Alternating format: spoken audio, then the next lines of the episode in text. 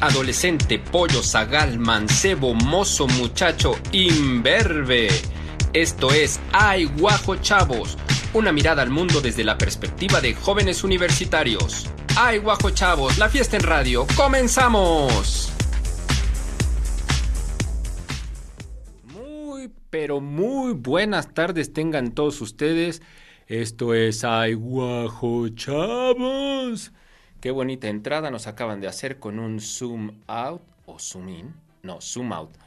Muy interesante. Si usted nos está escuchando por el 96.9 de FM, estábamos escuchando el Capricho Italiano de la Orquesta Filarmónica de Viena. Obviamente el Capricho Italiano de Tchaikovsky. No sabía yo de quién era, pero el gran Néstor Vázquez pues me dijo de qué se trataba. Soy Rodrigo Durán, estaré toda esta hora con ustedes. Esto es Ay Guajo Chavos, programa donde jóvenes y jóvenes universitarios nos cuentan, nos explican cómo ven, cómo entienden, cómo sobreviven el mundo. Y yo en representación de los rucos, por eso traigo saquito, este día color rosa. Pues les pregunto, les cuestiono para entender y tener una mejor convivencia. El programa de hoy está buenísimo, es el efecto Matilda un saludo especial a Óscar Espinosa, que está en el máster, a Dani Zavala y obviamente al gran Néstor Vázquez. Hay que comenzar, vamos directo con la cápsula. Presenta tu mascota. Vamos, sí.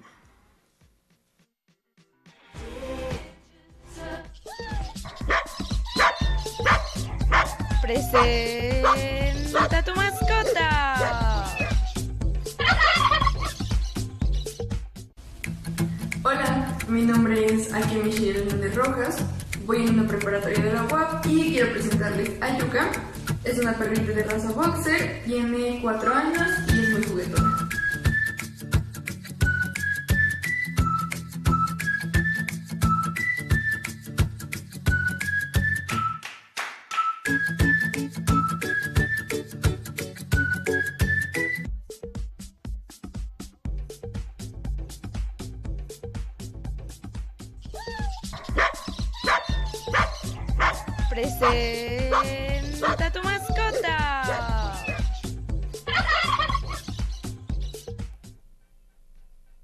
Pues ahí estuvo la mascota Yuka, esta perrita, bueno, perrota, de Akemi Shirley, no sé cómo se pronuncie, Akemi Rojas. Bueno, estudiante de una prepa WAP. Pues vamos directo con las universitarias que ya están en la línea, ya están, que supongo que desde sus casas, no sé si están ahí, Nicole Schiaffini y Linda Pared, Linda Paola García. No sé si ya están los. Bueno, pues hola, Nicole, ¿cómo estás? Están bien, muy feliz de estar aquí con ustedes otra semanita, esperando que estén bien, que estén desayunando barbacoa hotcakes o lo que les guste, que ya hayan tomado su cafecito y pues que disfruten el programa de hoy, ¿no? Pues muy bien, qué bueno que estás con nosotros, Nicole. También está Linda Paola García. Qué bueno que regresaste a Iguajo, Linda, ¿cómo estás? Hola, muchas gracias por la invitación. Estoy muy feliz de estar de nuevo aquí con ustedes en Aiguajo. Me la paso muy bien. Bueno, pues vamos a comenzar con el, programa de hoy. Está buenísimo el tema, eh, efecto Matilda.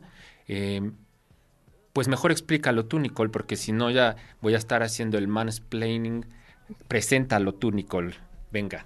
Yo creo que la persona ideal para explicarnos esto a profundidad, de hecho, es Linda. El efecto Matilda, en poquitas palabras, eh, se refiere a esto de quitar el nombre de las descubridoras, de las científicas o pues de sus descubrimientos, ¿no? Pero yo creo que Linda nos lo puede dar a profundidad y explicárnoslo bien. Entonces, si nos haces el honor, por favor. Ay, muchas gracias. Eh, muchas gracias. Sí, pues el efecto Matilda básicamente consiste en quitarle el crédito a las mujeres inventoras, científicas, etcétera, y atribuírselo a sus colegas hombres, atribuírselo a otras personas, borrando sus nombres de la historia. Y esto es muy común, es más común de lo que creemos. Eh, por eso es que hay una cantidad pequeña de referentes femeninos en la ciencia, ya que sus nombres pues son desconocidos debido a que eh, esos inventos los vemos en la historia que fueron descubiertos pues por hombres o, por otras personas y pues los nombres de estas mujeres quedan en el olvido. Básicamente es eso. Y, y, como dices, ha ocurrido no solo el siglo pasado, sino a lo largo de toda la historia.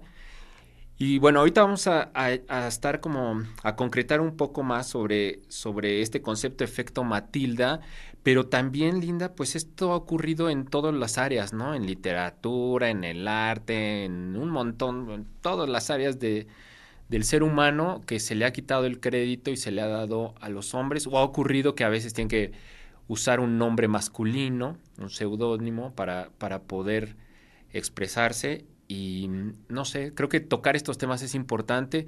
Pienso que está cambiando, un poco lento, pero, pero está cambiando. Bueno, ¿les parece si vamos a ver la, la, mm, la cápsula de los fantabulosos, que precisamente se trata de esto, y ya regresamos para platicar de lleno sobre este y otros temas importantes? Pues vamos a la cápsula de los fantabulosos. Presenta tu mascota.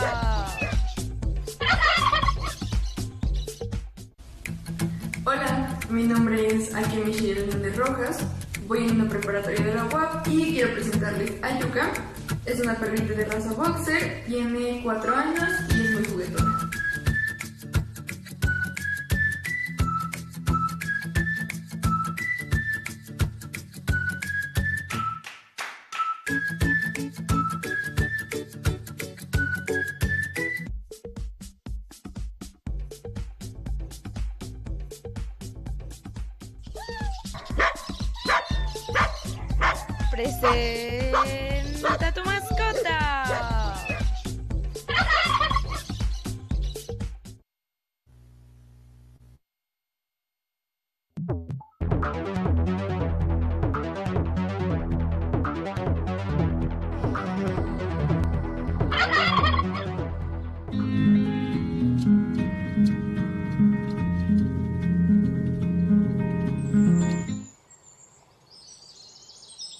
El efecto Matilda refiere a la discriminación respecto del papel de las mujeres en los diversos campos del conocimiento, pero sobre todo en el ámbito científico.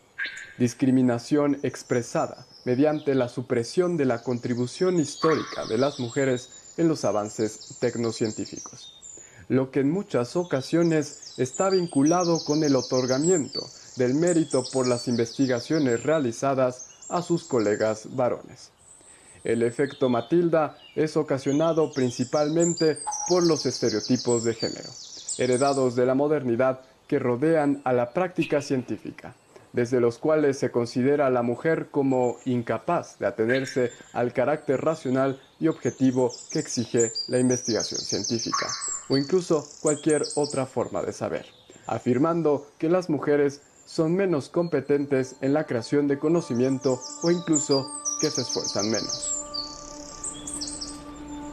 Este fue el caso en torno al descubrimiento de la doble hélice del ADN, mismo que conmocionó a los estudios genéticos realizados hasta el momento, puesto que, aunque se tenían preconcepciones de la estructura del ADN, la corroboración del ordenamiento del azúcar, fosfato y bases abrió la puerta a conocer cómo es que la información genética es almacenada y transmitida.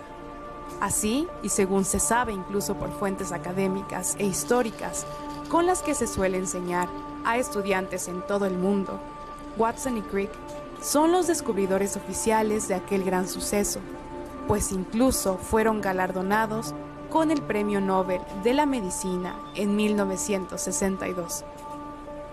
Rosalind Franklin fue una química y cristalógrafa quien se incorporó al King's College para estudiar mediante las técnicas de rayos X la estructura del ADN. Su trabajo fue sorprendente, pero el menosprecio hacia su imagen como mujer no se hizo esperar.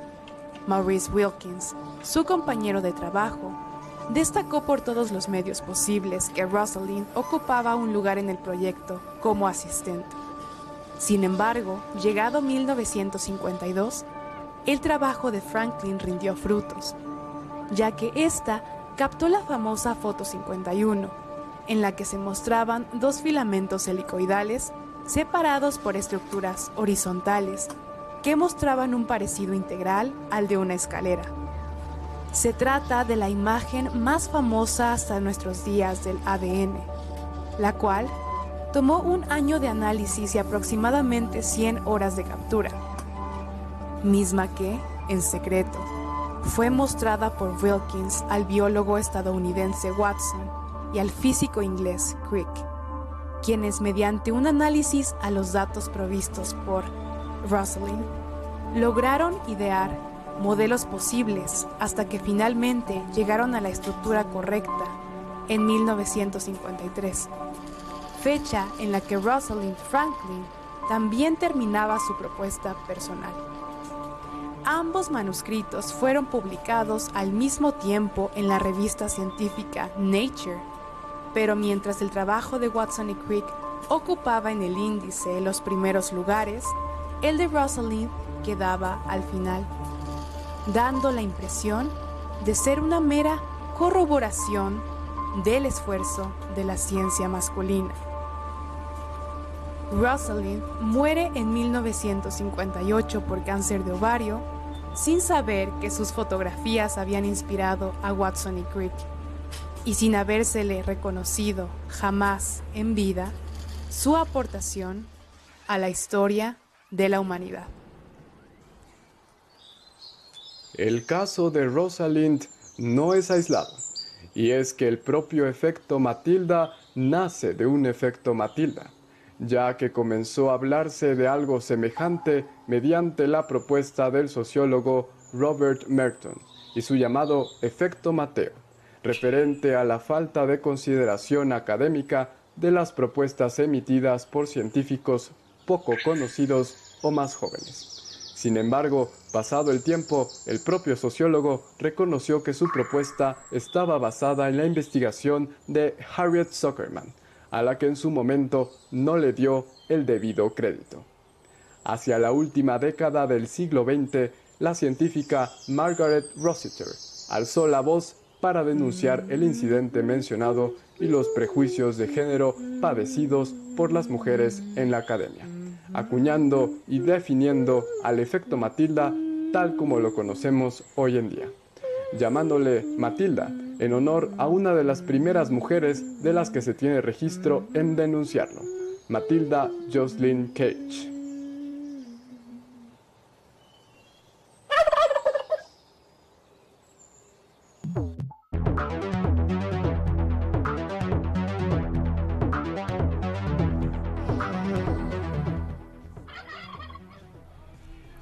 Bueno, pues ahí está la, la cápsula de los fantabulosos, bastante claro.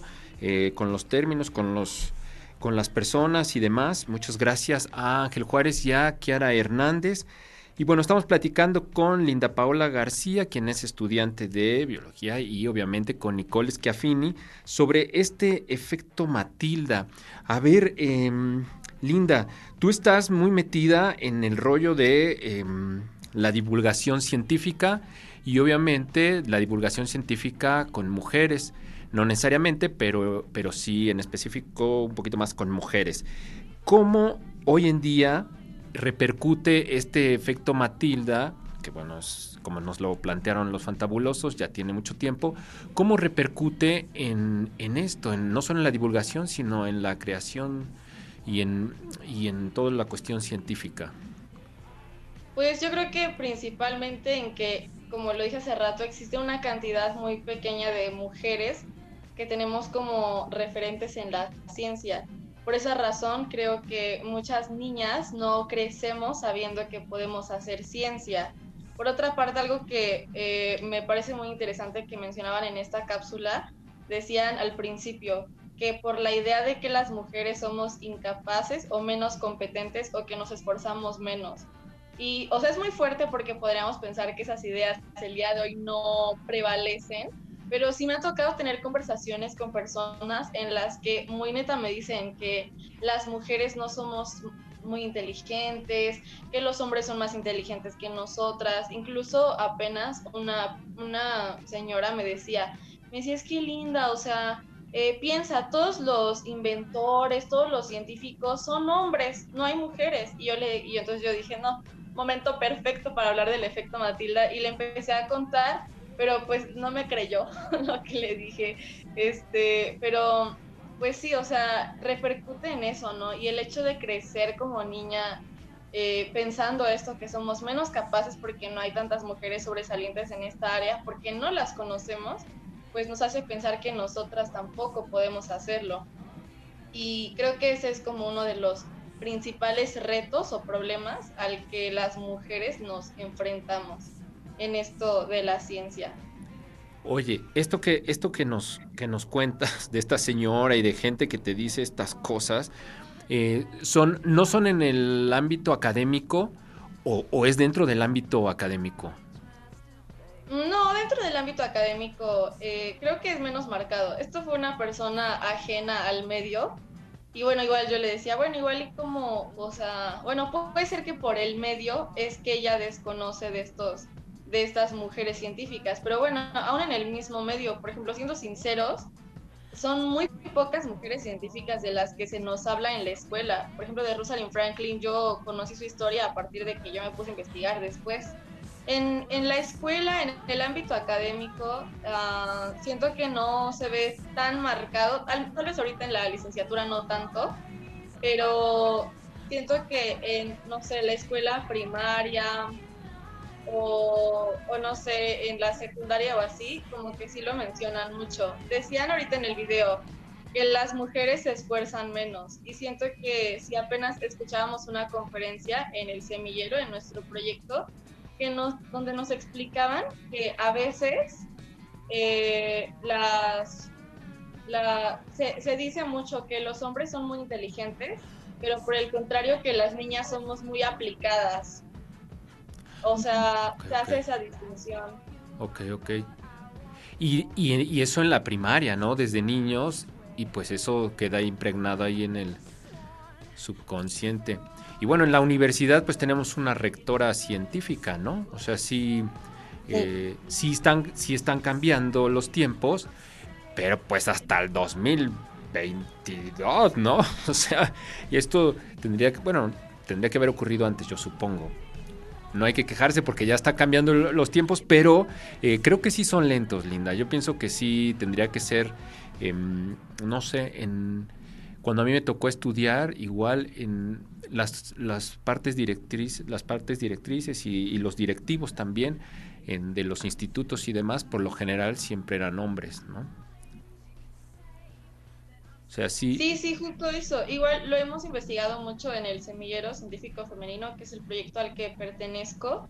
Nos hemos adentrado en estudiar no solo el número de mujeres que terminan y entran a una carrera científica, sino también, por ejemplo, el número de mujeres que pertenecen al Sistema Nacional de Investigadores acá en México, el número de mujeres que han sido directoras, rectoras y así. Y apenas yo escuchaba una conferencia de, de, la doctora, bueno, una entrevista de la doctora Margarita Salas con la doctora María Blasco, son dos eh, doctoras españolas, y ellas este, comentaban, ellas dos han sido las, las primeras directoras de los institutos en los que trabajan y ellas comentaban que una de las razones principales no solo es que, por una parte, las niñas no nos animamos a estudiar una carrera científica porque no nos sentimos capaces, sino que ya estando ahí en la ciencia, pocas veces una se anima a postularse para cargos de ese estilo, porque, pues no sé, no sé, yo creo que eh, la,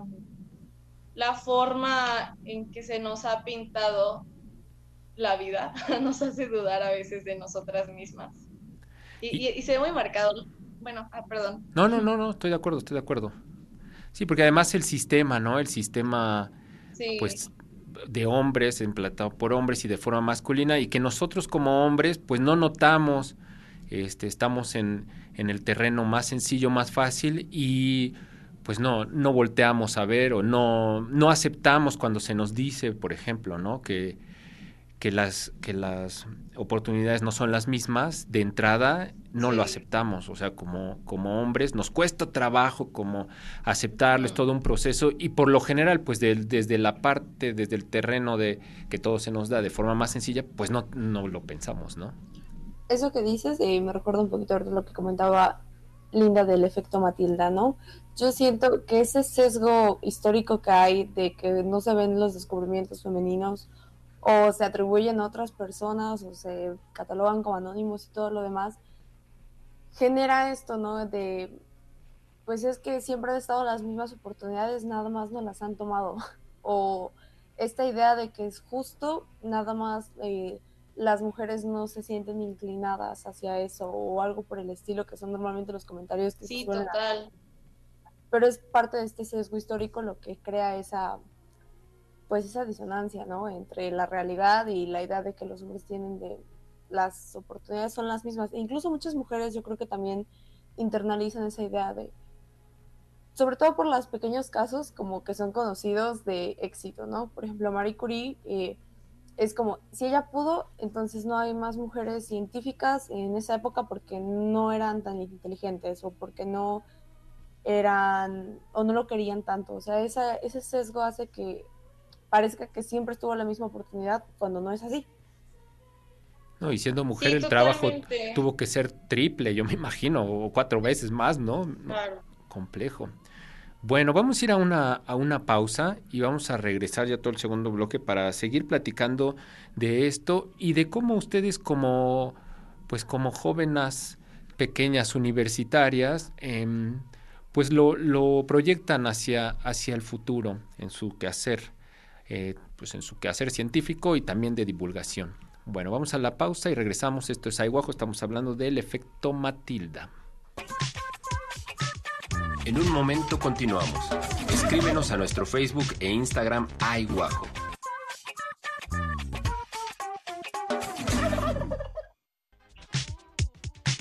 En un momento continuamos. Escríbenos a nuestro Facebook e Instagram Aiguajo. Esto es Aiguajo Chavos desde casa.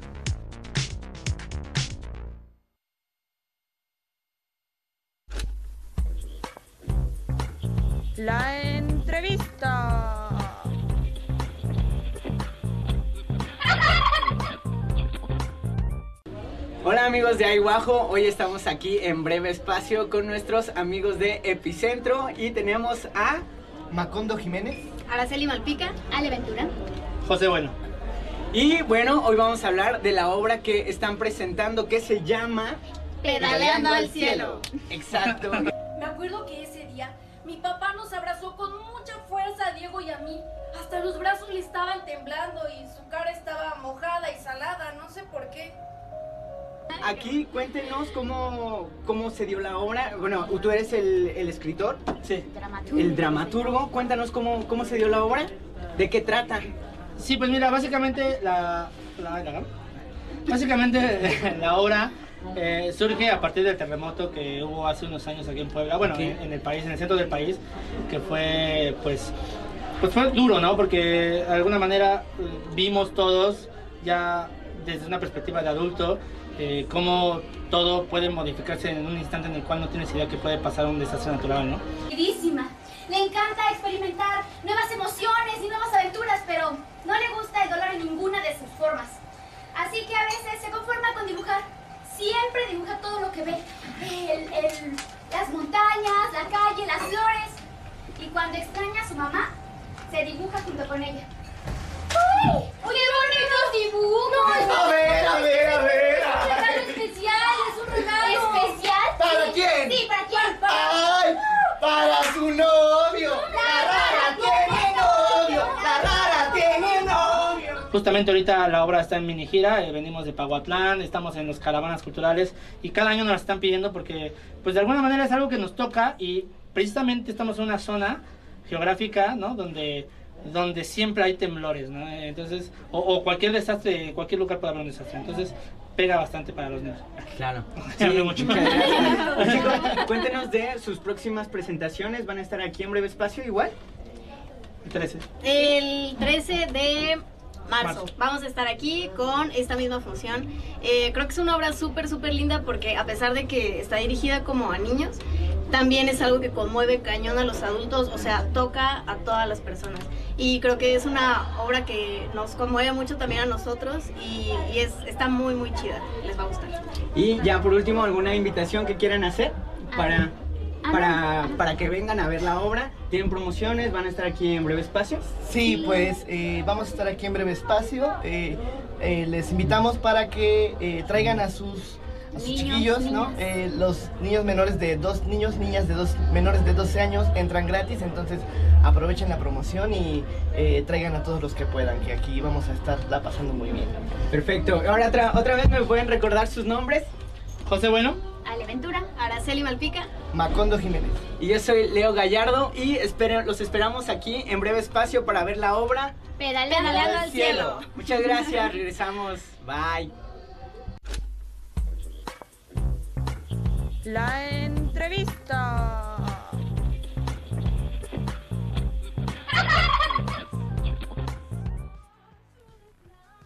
Bueno, pues ahí está la mm, ahí está la entrevista que hace Leo Gallardo a estas personas, estos actores que hacen pedaleando al cielo.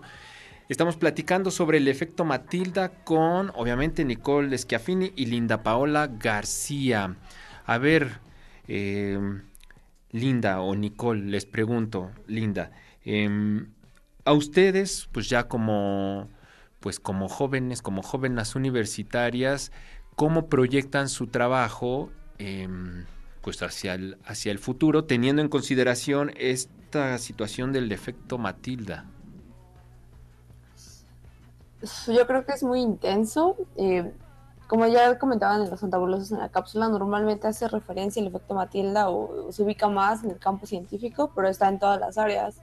En el programa que tuvimos hace un par de meses de Mujeres en el Cine, nos comentaban, por ejemplo, Alice Goy, que es de las primeras eh, directoras cinematográficas, pero no se la había reconocido por, porque publicaba sus trabajos en otros nombres, ¿no? bajo otros seudónimos, precisamente para que tuvieran más difusión, para que tuvieran más respeto.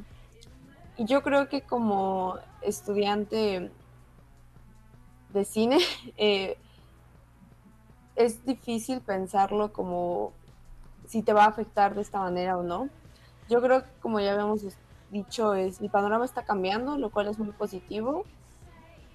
Y pues uno espera tener la oportunidad de publicar sus cosas a su nombre y que se le reconozca el crédito, ¿no? Entonces siento que últimamente lo que tenemos que hacer y lo que podemos hacer es formar conexiones, eh, los grupos, eh, ya sea de mujeres, de mixtos, para ayudar a que estos logros sean reconocidos, ¿no? Para mantenerlo. Y también pues algo que he oído mucho últimamente que creo que está bien realizar es reconocer tus logros. Como mujeres normalmente se te dice que seas eh, humilde o modesta o que no presumas, ¿no? Entonces como que tendemos a bajarnos un poquito. Entonces que reconozcas tus logros, reconozcas lo que estás haciendo y pues te des crédito de dónde llegas. No sé tú qué opinas, Linda. Ay, pues sí, qué fuerte pregunta. La verdad, no sé, no sé, yo, yo también espero que esto siga cambiando.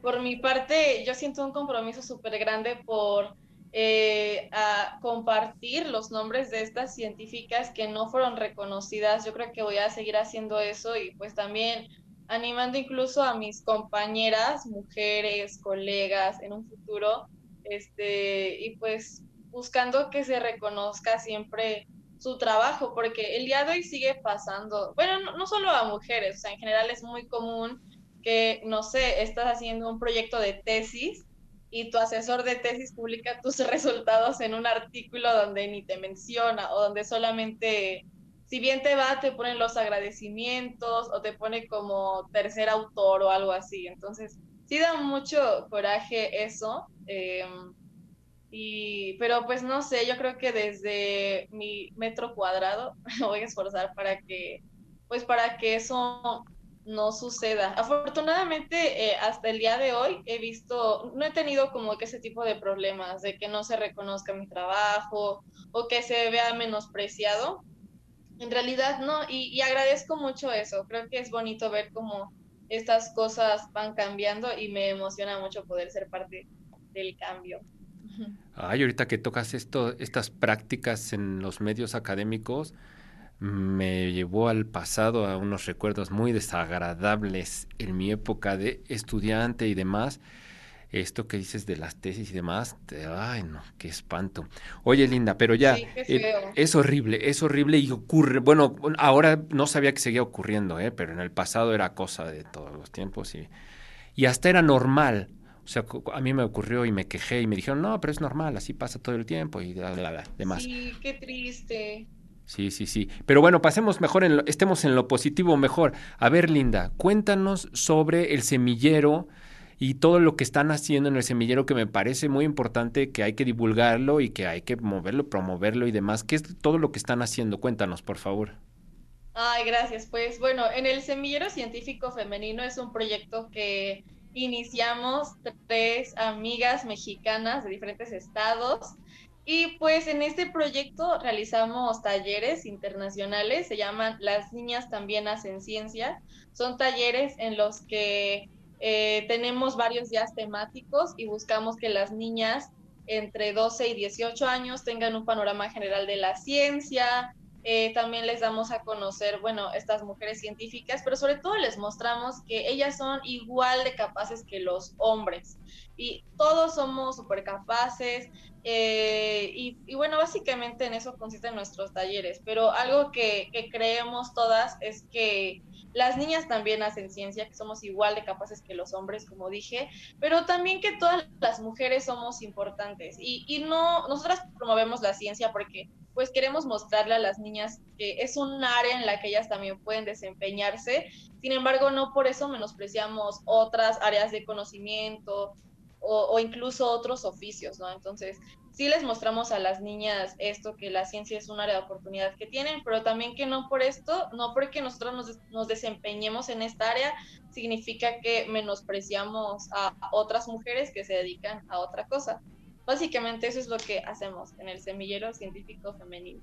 Oye, y lo que he notado desde hace tiempo que te conozco es que son como una especie de red, o sea, no nada más con con, con otras eh, compañeras de la propia universidad, que es aquí la UAP, que estudias biología, sino de otras universidades.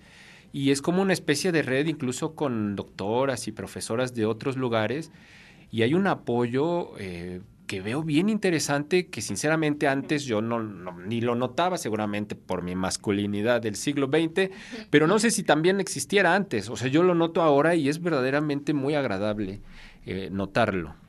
¿Cómo, cómo funciona esta red? Pues, pues, bueno, sí, gracias a Dios veo cómo estas cosas van cambiando y cómo entre mujeres ya nos apoyamos más.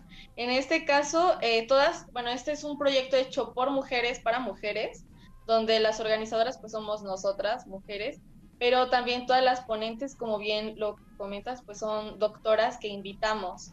Eh, ellas, eh, pues sí, hemos, ha sido muy grato ver cómo su apoyo, incondicional, porque, bueno, este es un proyecto que hacemos nosotras donde pues no les pagamos ni un solo peso, pero ellas, incluso hemos tenido doctoras de Harvard o doctoras muy reconocidas como la doctora Julieta Fierro, la doctora Valeria Sousa. Entonces, ha sido muy, muy, muy grato esto. Esta red, pues, yo creo que no fuimos intencionales en formarla, simplemente se fue dando como este apoyo igual en el medio, irnos conociendo más y más. Y además las doctoras a las que hemos invitado, bueno, unas han sido doctoras a las que les mandamos correo eh, así mil veces hasta que nos digan que sí, o, o, en el caso de otras han sido doctoras que ya hemos conocido previamente nosotras porque nos animaron, las escuchamos en una plática, fueron nuestras mentoras, etcétera. Entonces, sí ha sido muy bonito cómo poco a poco se va formando esta red. Ah, y sobre todo que ha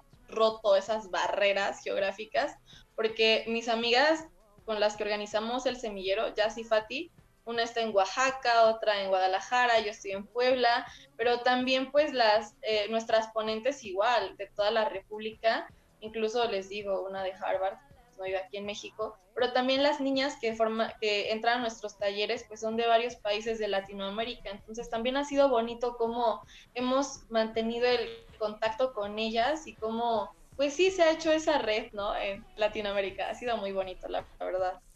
Oye, y ya aterrizándolo, una niña, ¿cómo puede entrar a sus talleres? ¿Entra en Instagram o cómo le, cómo le hace, cómo las busca? ¿Y en qué consisten esos talleres? ¿Y en qué consiste esta dinámica y esto tan, tan interesante? Ah, bueno, pues sí, en nuestro Instagram eh, estamos como arroba semillero científico femenino, todo junto. Ahí pueden, ahí publicamos nosotras sobre nuestros talleres, sobre nosotras, sobre nuestras convocatorias. Eh, eh, les recomiendo que estén al pendientes para la próxima convocatoria que saldrá. Es muy fácil aplicar a nuestros talleres, solamente tienen que responder un formulario en el cual pues buscamos que las niñas nos expresen su deseo e interés por el área científica, no nos fijamos tanto en si tienen experiencia o muchos logros o así, sino que lo que nos interesa es eso, poder eh, sembrar la semillita de amor por la ciencia en cada niña. Entonces, eh, bueno, esa es la forma de, aplicar a nuestros talleres. También lo publicamos en la página de Omnisciencia en Facebook, por si lo quieren checar.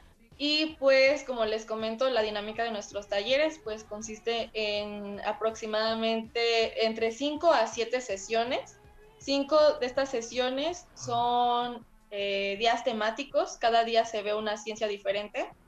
Eh, se ve las ciencias básicas, que son matemáticas, física, química, biología, geología, este, y no me acuerdo cuál robótica.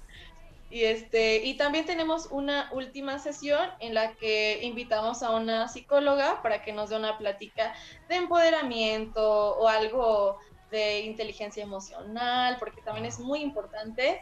Y pues finalizamos con nuestra clausura. Siempre tenemos actividades diferentes, por ejemplo, conversatorios con científicas o mini cápsulas donde hablamos de algún tema, de nuestra experiencia. La verdad, sí, siempre cambia la dinámica. En una ocasión eh, les dijimos a las niñas, fue un taller para niñas de secundaria, y las animamos a que se disfrazaran o que se caracterizaran como ellas se visualizan en un futuro. Entonces fue muy bonito ver a las niñas así, con sus trajes de ingenieras o con sus batas, o unas que tenían sus peluches porque querían ser biólogas marinas. Entonces, ay, no sé, la verdad es muy precioso eso. Básicamente así son los talleres. ¿Son presenciales o, en línea? ¿Tienen costo o, Ah, no, son completamente gratis eh, y son online. Y los, bueno, ahorita los hemos hecho de esa manera para dar oportunidad a que niñas de, diferentes países pues puedan asistir y no tengan que gastar y eso. De esa manera les, les proporcionamos a las niñas un cuadernillo donde vienen algunas actividades, lecturas, incluso cartas que nosotras les escribimos para que se animen y las lean y no sé, sea como que un recordatorio bonito de que ellas pueden. Eh, pero también está en nuestro corazón ese deseo de algún día poder hacer eh, talleres presenciales aquí en Puebla, en Guadalajara, en Oaxaca, e incluso en algún otro lugar donde nos inviten. Ojalá, yo sueño con el día en que de Bolivia nos digan, oigan, las invitamos a que vengan a darnos un taller a Bolivia o a Perú, algo así. Sería muy padre. Pero sí, porque tenemos muchas niñas que desde Perú, desde Bolivia, Colombia, Honduras, entran a nuestros talleres. Wow, qué interesante, ¿eh? qué interesante, porque además, pues ustedes siguen siendo estudiantes de, pues, de sus carreras, ¿no? De licenciatura, sí. Sí, sí. Sí, pues la verdad sí, ha sido muy, bonito esto.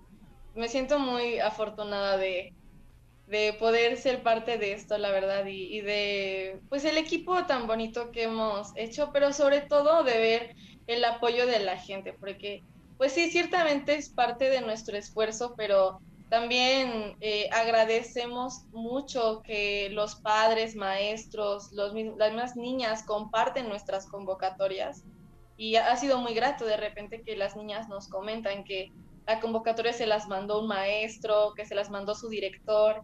Pues es muy bonito, ¿no? Porque precisamente porque pues somos alumnas de licenciatura, entonces qué padre que confíen en nosotras. Sí, Nicole, ¿ibas a decir algo? Le iba a preguntar un poquito respecto a si tienen eh, no valor curricular sus cursos, pero si les dan como algún certificado o lo pueden agregar a currículum para que las niñas vayan teniendo como esto en sus hojas de vida, ¿no? Sí, sí, totalmente. Les proporcionamos una constancia de participación a, a las niñas Y este, en esta ocasión, esta última edición que tuvimos, igual fue internacional, pero tuvimos el apoyo de la Secretaría de Bienestar del Estado de Oaxaca. Entonces, bueno, igual tiene un poquito más de validez la constancia que les damos a las niñas. Wow.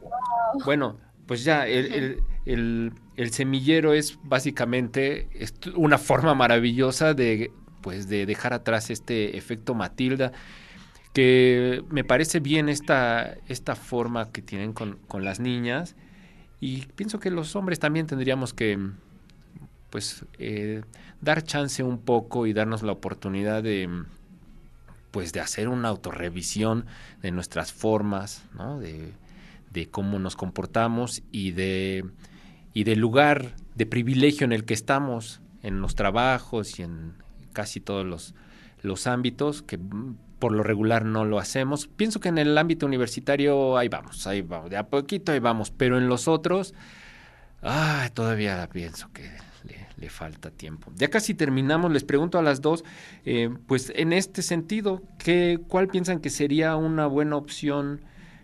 En el, en, el, en el aspecto de los hombres, ¿no? Porque bueno, en el aspecto de las mujeres pues están en el cambio, en, en la dinámica esta que tienen, pero en los hombres, ¿qué podríamos hacer? Yo creo eh, que una buena forma sería la revisión histórica, ¿no? Como darse cuenta que hay muchísimos descubrimientos en los que, si bien no se les da el crédito enteramente, sí han participado las mujeres, ¿no? Y a veces son suyos, aunque otros los toman. Entonces, la revisión histórica de esto en, cualquier ámbito, en el científico, en el artístico, y sobre todo en los planes de estudio. Yo creo que si se empieza a ampliar esto, eh, de darles el valor o de reconocer y no dejar un espacio tan grande entre una científica y otra, entre una artista y otra, pues va a ayudar a que cambien, ¿no?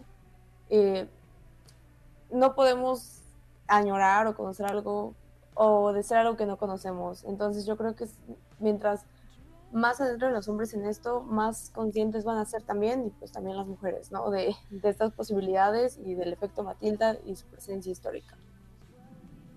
Muy bien, muy bien. ¿Y tú, Linda, qué piensas? Ay, no, pues muy cierto lo que dice Nicole, o sea, interesar, ser intencionales en, ver la historia, conocer a estas mujeres. Yo creo que también cambiar nuestro mindset eh, y, y, por lo tanto cambiar nuestras palabras. O sea, esas cosas de decir, es que los hombres son inteligentes, las mujeres le echamos ganas o las mujeres somos muy aplicadas. Eso va haciendo que las niñas crezcamos con esa idea. Entonces yo creo que también los hombres parte importante es cambiar esa forma en la que no, en la que nos expresamos, bueno, en la que se expresan. No sé, igual entender que no se trata de competir, o sea, el sol brilla para todos. Entonces yo creo que por una parte eso, no, no competir y yo creo que todos honrar y reconocer el trabajo que todos hacemos. Y también como, como hombres creo que sería bueno que mm, de vez en cuando reflexionaran sobre algunos privilegios, bueno, sobre su privilegio de hombres que tienen. Y, siempre que esté en sus manos con una compañera, con, una empleada, si está en una posición de, jefes o algo así, pues ser conscientes sobre las diferentes oportunidades que, tienen y ver qué pueden hacer desde el lugar en el que se encuentran. Sí, sí, aunque es complicado, ¿eh? como como hombres, em, pues yo porque estoy rodeado por, por muchas alumnas y demás, y aún así me ha costado trabajo como entenderlo y tratar de adaptarlo en mi, en mi vida y demás, pero sí noto con mis compañeros masculinos y no, no hay como mucho esa apertura. Espero que, pero lo que noto es que sí con los muchachos, con jóvenes, sí ya traen otra dinámica, o sea, sí veo que con jóvenes universitarios de prepa, un poco ya está más esa, esa apertura, no del todo, pero por lo menos sí, noto que ahí va, ahí va, ahí va.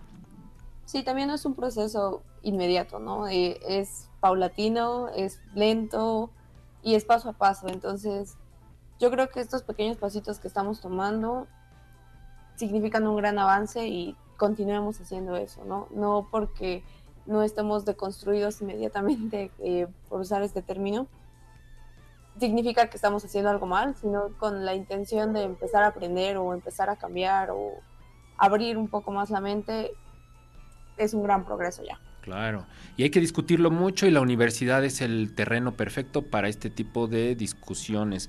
Ya no hablamos del mansplaining que venía perfecto, pero bueno, no nos dio tiempo, nos seguimos con esto, ya nos estamos despidiendo.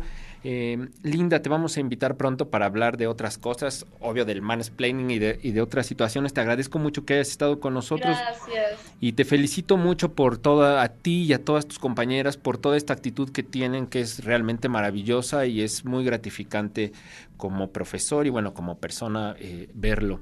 Eh, no sé si tengas algún saludo. Muchas gracias.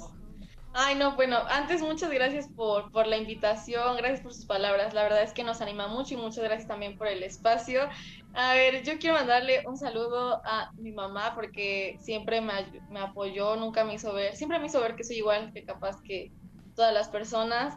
Un saludo igual a José Guillermo Herrera y también un saludo a mis maestras de la universidad y de la prepa que siempre me animaron mucho. Pues muchas gracias, muchas gracias Linda, nos vemos pronto y muchas gracias a Nicole que también produce este programa y a veces no lo digo.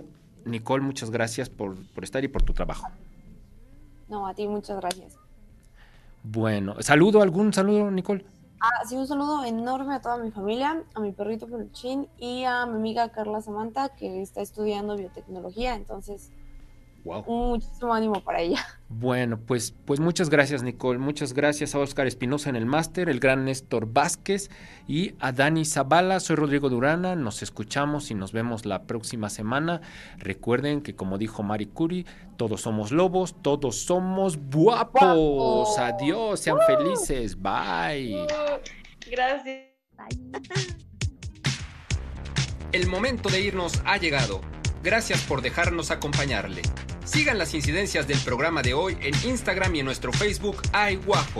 Una mirada al mundo desde la perspectiva de jóvenes universitarios. Nos escuchamos la próxima edición. Sean felices. Goodbye.